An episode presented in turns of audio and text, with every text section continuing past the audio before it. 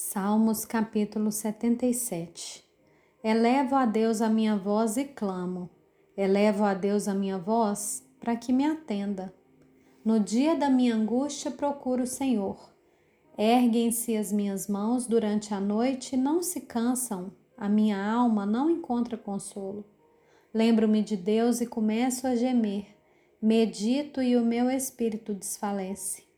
Não me deixes pregar os olhos Tão perturbada estou que nem posso falar. Penso nos dias de outrora, trago à lembrança os anos de tempos passados. De noite indago meu íntimo e o meu espírito pergunta: Será que o Senhor nos rejeitará para sempre?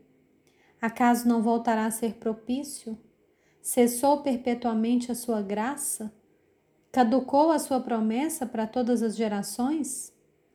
Será que Deus se esqueceu de ser bondoso?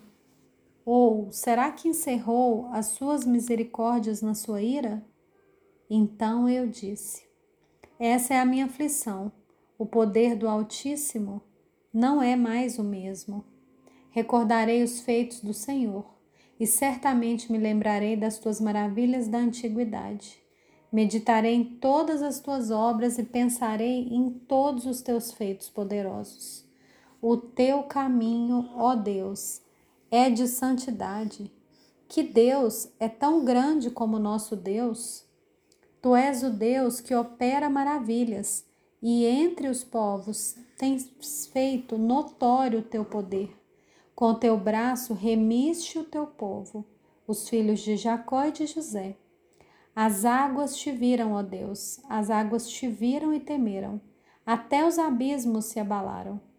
Grossas nuvens se desfizeram em água, houve trovões nos espaços, também as tuas setas cruzaram de uma parte para outra. O estrondo do teu trovão ecoou na redondeza, os relâmpagos iluminaram o mundo, a terra se abalou e tremeu.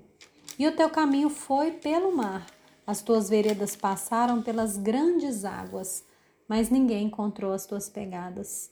O teu povo tu o conduziste como rebanho, pelas mãos de Moisés e de Arão.